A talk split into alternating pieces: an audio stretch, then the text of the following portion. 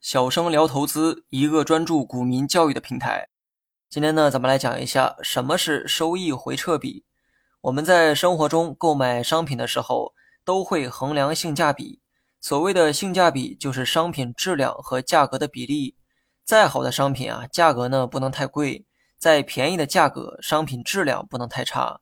所以人们呢，总是会寻找一个平衡点，一个价格与质量的平衡点。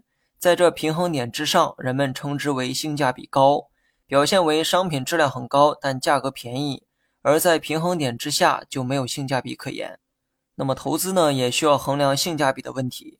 股票它也是一种商品，商品讲究质量，股票也是一样。那些收益率高的股票就等于高质量的商品，而商品都有一个价格，股票也有价格。通过商品质量和价格的对比，能算出性价比。那么，同样的，通过股票收益率和价格也同样可以算出性价比。人们把这个性价比指标叫做收益回撤比，或者叫收益风险比啊，也可以。那么算法呢，非常非常简单，就是用股票的年化收益率除以最大回撤，得出的答案就是收益回撤比。股票的年化收益越高，代表潜在的回报就越高，投资它你有可能获得高收益。但股票的最大回撤也很高的话，说明该股潜在的风险也很大。把收益和风险拿去做一个对比，我们呢就能得出一个平衡点。这个平衡点就是零。假如某只股票过去的年化收益率是负百分之三十，而最大回撤也是百分之三十，那么它的收益回撤比就是负一。结果呢小于零，所以该股没有性价比可言。挑股票当然要挑高性价比的股票。所以收益回撤比最好要大于零，而且数值越大越好。假如某只股的年化收益率是百分之二点五，而最大回撤是百分之三十，那么收益回撤比就是零点零八，数值呢大于零，你可以认为啊产生了性价比。但是呢，你有没有思考过一个问题？你平时花钱做投资的目的是什么？你可能会说为了赚钱。那你想通过投资赚到的收益下限是多少？赚得多当然是每个人的梦想哈，但最少要赚到多少钱投资才有意义呢？这个问题你有没有想过呢？有些理财你不需要担任何风险，也有收益可拿。比如说国债，目前十年期国债收益率大概是百分之二点八，这意味着你花钱买了国债，不担风险，每年就有二点八的收益可拿。这种收益叫做无风险收益。那么，假如你冒风险炒股做投资，每年的收益同样是百分之二点八，你认为还有投资的必要吗？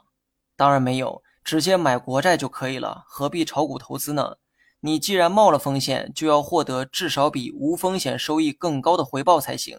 所以刚才的收益回撤比公式，我们需要优化一下：年化收益率除以最大回撤，优化为年化收益率减去无风险收益率，然后再除以最大回撤。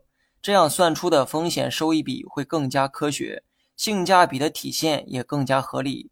判断标准呢，跟之前一样哈，风险收益比至少要大于零，而且这个数值啊越大越好。继续用上文的例子说明一下：某只股年化收益率为百分之二点五，最大回撤为百分之三十。套用到公式中，风险收益比为百分之二点五减去百分之二点八，然后除以百分之三十。等于负的零点零一，那么同样的例子哈，一模一样的例子，用了优化后的公式，发现结果完全不一样。最终的数值啊小于零，该股呢变得没有性价比可言。最后呢讲一下计算时的注意事项，公式中的收益率必须是年化收益率。比如说你计算的是某只股最近三年的收益回撤比，你需要先计算该股的年化收益。计算方式呢？之前啊都教过，这里啊不再赘述。同时，最大回撤也要取自最近三年内的数值。换句话说，你要确保参考的数据都是同一时期的数据。至于无风险收益率，可以参考百分之二点八到百分之三。目前国债收益率是百分之二点八，那么收益呢会有一定的波动，但是波动幅度啊非常小，取一个大概的数值就好。好了，本期节目就到这里，详细内容你也可以在节目下方查看文字稿件。